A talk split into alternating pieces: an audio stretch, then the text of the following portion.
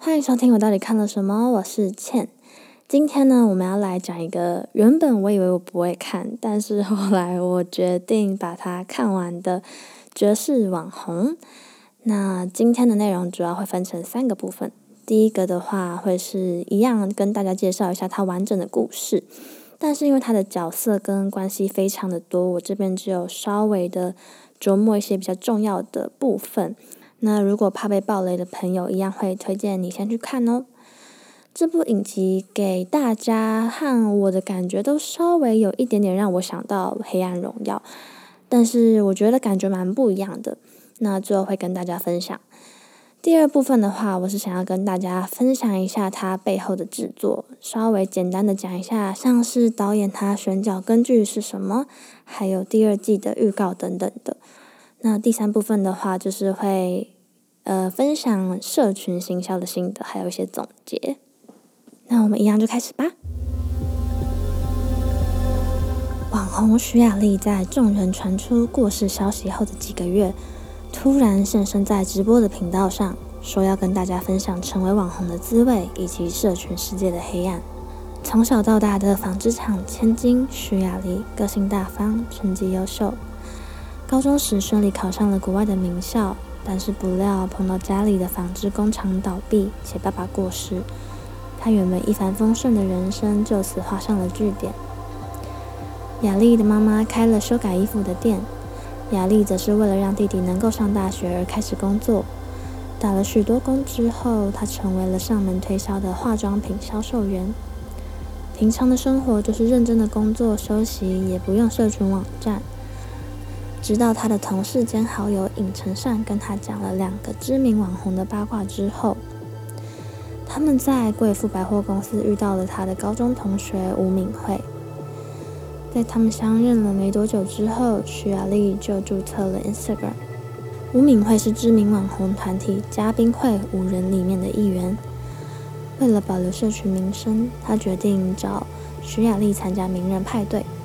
但是徐雅丽在派对上，因为受不了吴敏赫一直吹嘘她曾经是富家千金的过去，而决定离开。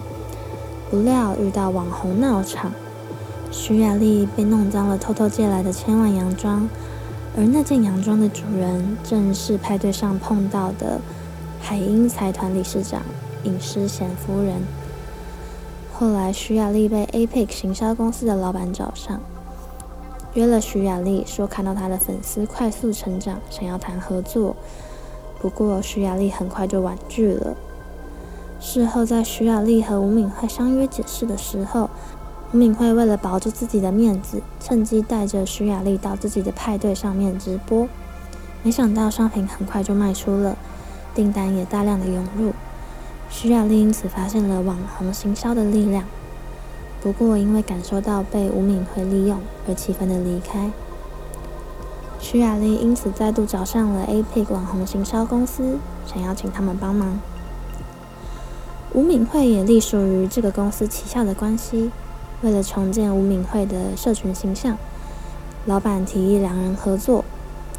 不过，吴敏慧在所有场合都只是拍拍假姐妹的友谊照，暗地里不断的骂徐雅丽。还请他收拾善后等等的，根本没有把他放在眼里。后来在海英集团的募资会上面，徐雅丽带着自己的二手物品到场，才发现现场都是古董名牌。觉得无容身之地的他想要离开，但不料跌倒。此时走过人群将他扶起来的人，正是色调化妆品的代表韩俊景。因为徐雅丽在某次的误会下举发他性骚扰的关系，他们之间有着很微妙的气氛。大家看到这样子的场面后，开始传他们两个有绯闻，也让大家注意到徐雅丽的粉丝人数逐日的上升，让嘉宾会十分的眼红。韩俊景在私下跟徐雅丽透露自己对她非常有好感，不过徐雅丽并没有回应。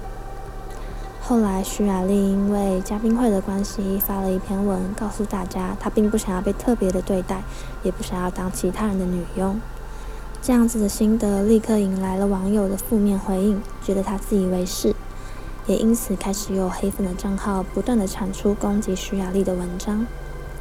但同时在徐雅丽崛起的这段时间，有一个时不时跟她私讯会交流的 B B B Famous 这个账号，告诉徐雅丽说他有办法回转局面。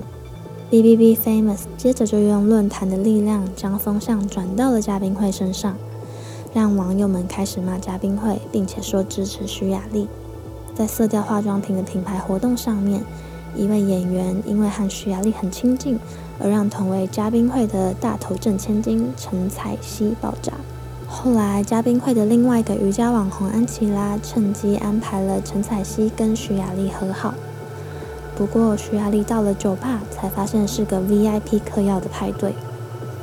嗨过头的陈彩希甚至在无意间将两人的合照放上了 IG。不料，其中一个陪酒客猝死。徐雅丽目睹了这一幕之后，一直很过意不去。海英财团理事长尹诗贤夫人的老公陈泰展是纯韩第一律师。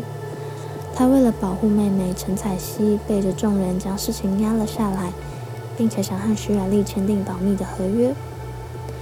为了让徐雅丽答应他，他还特地约了雅丽的绯闻对象韩俊景，还有他老婆尹诗贤出来，用三人的力量想要让这件事情结束。不过徐雅丽拒绝了。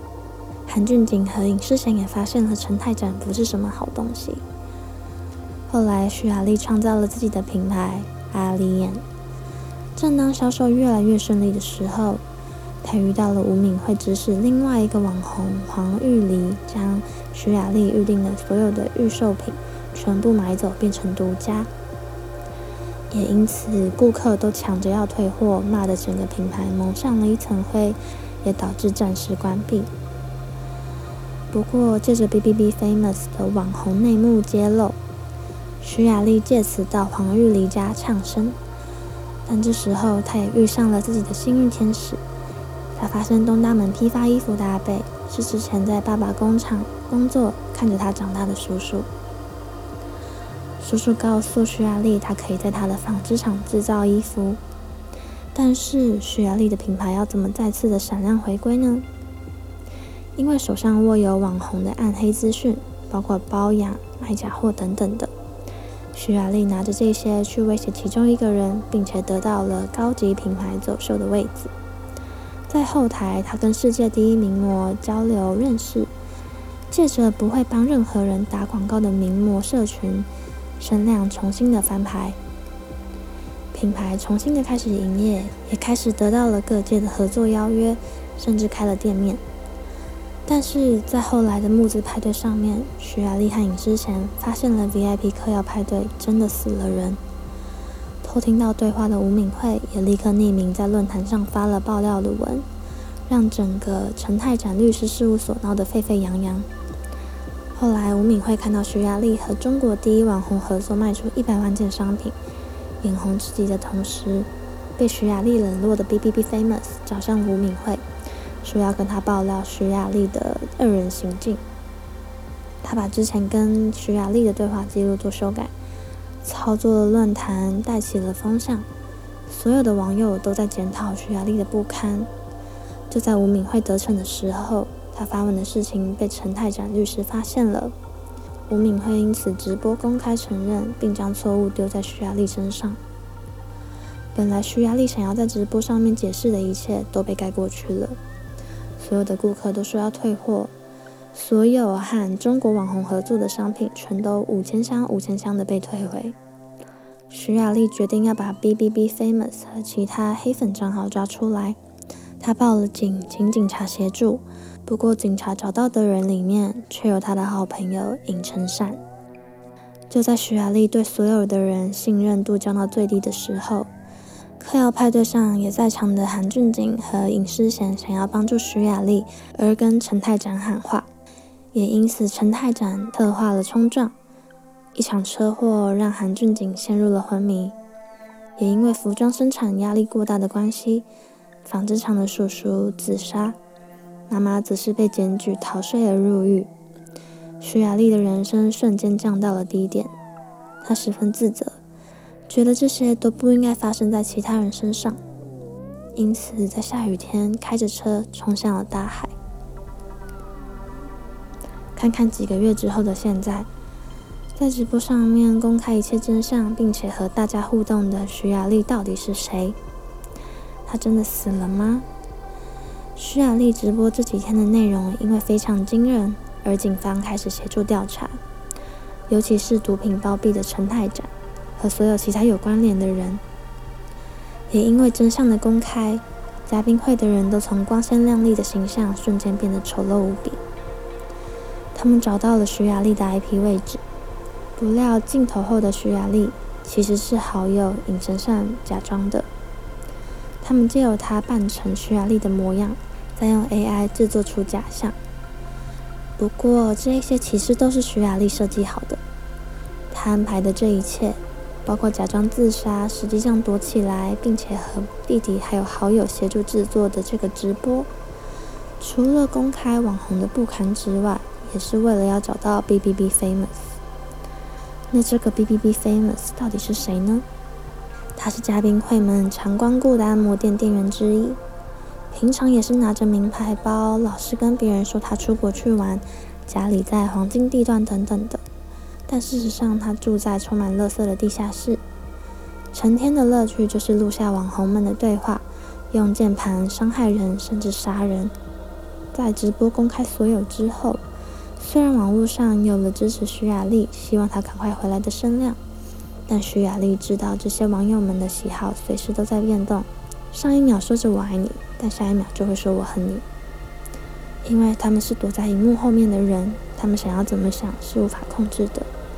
有了这样认知之后的徐雅丽，带着轻盈的脚步离开了。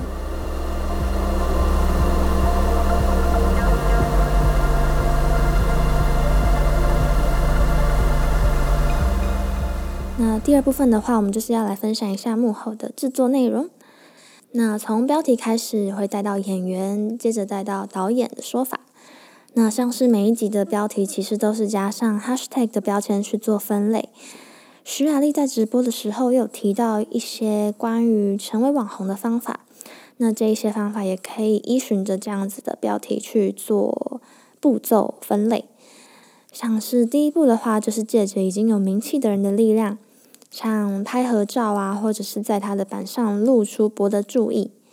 那第二步的话，则是行销自己的魅力，拉拢人气。第三步的话，是将自己商品化，或者是创造自己的品牌，借着名声取得利益。那第四步的话，则是回到第二步，借着这样子个人社群的魅力来壮大自己的形象。不知道大家听到这边有没有想到自己在追踪的网红是怎么样变强的？他们是不是使用了相同的步骤呢？接下来我想要特别讲一下演员的部分，因为其实这一次担当徐雅丽的演员蒲桂英，她因为这部戏而取得了非常多的人气。虽然她之前也有演《Sweet Home》，也有演虽然是神经病，但是没有关系。不过她在这部戏里面最让人印象深刻的就是她的短发。也有可能是因为我是短发控啦。虽然戏里面没有很多发型上面的变化，但是用不同的服装穿搭，反而制造出了许多不同的形象，像是可以甜美啊，又可以利落的气质等等的。平常，呃，蒲桂英她的兴趣是芭蕾，所以可以在体态上面还有气质上面感受到她这样子的一个第一兴趣。那再来的话，他还会参与《Sweet Home》第二季，还有《鱿鱼游戏》第二季，还请大家敬请期待了。我其实第一次看到他的时候，是在一个 YouTube 的影集，就是《Dingo》的系列影集里面看到他的，叫做《坚强又独立的女孩智恩》。那时候就觉得她的气质很干净，而且当时她是长头发的关系，嗯，我我个人觉得她不像现在这么有记忆点。不过，因为清新的气质，让人忍不住看完了。那这部 YouTube 的小短剧，它其实讲的是一个社会新鲜人、设计新鲜人的生活，包含他的职场啊、恋爱还有生活。如果好奇的话，可以去 YouTube 搜寻看看。而且，因为它有附上韩文字幕的关系，我个人觉得蛮推荐给想要练习韩文听读的朋友。就是应该会蛮有帮助的。那接着的话，想要分享一下我看到的导演的说法。戏里面有用到非常多 Instagram 的画面，不过很多都是用 UI 的设计制作出来的动画。还有，其实他们事实上有帮徐雅丽的账号，就是有创立一个账号，但是并没有公开。不过导演为了要制作这部戏，也开始使用了 Instagram，想要实际的了解这个社群平台的问题，还有使用的感受。那他 他是他蛮可爱的，就是他首先遇到了年轻人使用的语言，就是他很多都看不懂，所以他要一直去跟年轻的演员请教啊，或者是问他的女儿。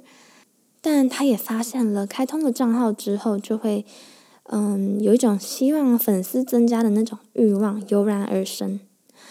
另一方面，制作团队也有透露，许多制作的费用其实是来用来租戏里面出现的那些名牌或者是跑车，因为他们坚持不使用假货。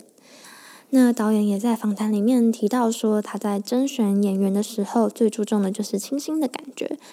除了呃比较主要的那个角色之外，其他的演员都稍微偏新人一点点。就是他在选人的时候，都尽可能的把熟悉的面孔排除掉去做选择。那最后至于大家最在意的第二季，就是导演也其实没有透露什么。然后我是在其他演员的说法上面，就是有提到说目前还没有第二季的计划。不过蛮好奇大家会不会想要他拍第二季。可以在评论告诉我哦。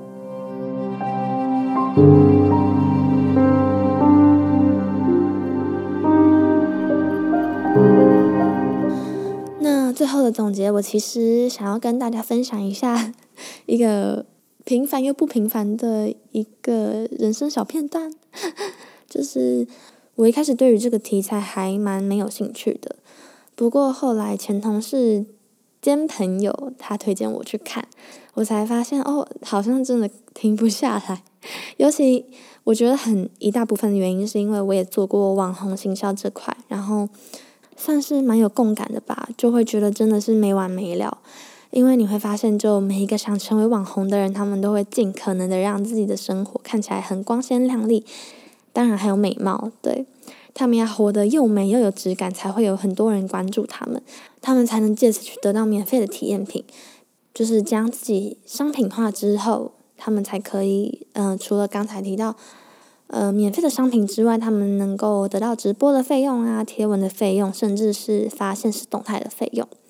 那在品牌方呢，他们其实就是都希望可以在大牌的明星社群上面露出一小角，就是直接给他们最高级的商品。他们直接使用，然后不用分享新的文也可以，就是只要可能露出一小角，能够被别人看到，有人询问就好了。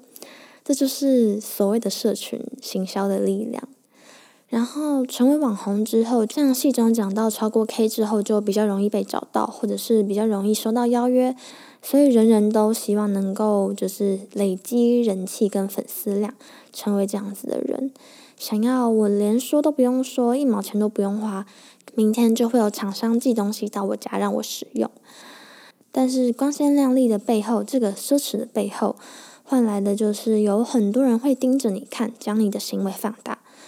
除了赞助的厂商这么做理所当然之外，你的粉丝们也觉得他们是理所当然的。就像徐雅丽遭受到的，随时都会有黑粉嫉妒你。看你就是不顺眼，就是要批评你。一个随便没有质感的贴文就会被说，哎，怎么品质下降？然后就会发现，其实检讨其他人好像是大家的日常，哎。所以，如果想要成为这样子的人，就必须要经得过考验。那这样子的考验的确是需要时间跟力气的。但是讲到这里，除了这两个角色之外，我其实也觉得。社群行销的幕后工作真的不好做，他们要拿捏群众的喜好，从中抓出对呃品牌方友善，但是对于网红方可以提升形象的提案，这真的不是普通人可以做的。我记得戏中有一段是呃徐雅丽跟中国网红合作，然后他们卖出一百万件商品的时候，就在服饰店开香槟庆祝，然后说营业额破亿什么的。我当时只觉得就是看那些服饰服饰店的店员，我就想说他们到底要包多少件衣服，然后寄出啊什么什么的，就是有没有给那些工厂员工红包还是什么的，他们应该很辛苦啊，对啊，他们就是很辛苦啊，我完全是抱着自己以前的记忆在看，真的超累的。我其实没有关注什么网红，不过觉得在现在人人都可以在社群上面创造力量跟演算法。非常精准的现在，嗯，可能冥冥之中上当了也说不定。那我是小小的呼吁嘛，就是大家可以在呃接收到任何资讯的时候都三思一下，像在接收到任何广告的时候都再三的确认。因为像我这个小资女的守护钱包方法就是有两个。第一个的话就是加入购物车七天之后再次查看，再决定要不要买。然后第二个的话就是在结账之前呢，再次确认商品页，确定这是不是我想要的商品，是不是满足我的欲望，再下单。这就是我守护 钱包的两个方法。对，如此一来呢，其实就不怕会买到很多没有用的东西，跟大家分享啦。那节目的最后一样呼吁一下。就是如果你也喜欢这次的内容，然后也觉得这个节目很不错，欢迎在各大的收听平台上面按下订阅，甚至留下评论支持我，我都看得到哦。那如果就是不想要公开让大家知道的话，也可以到 Instagram 上面搜寻我到底看了什么，What did I see？see 可以找到我，然后小盒子跟我聊天都可以哦。对，所以以上就是今天的我到底看了什么。我是倩，下次再见啦，拜拜。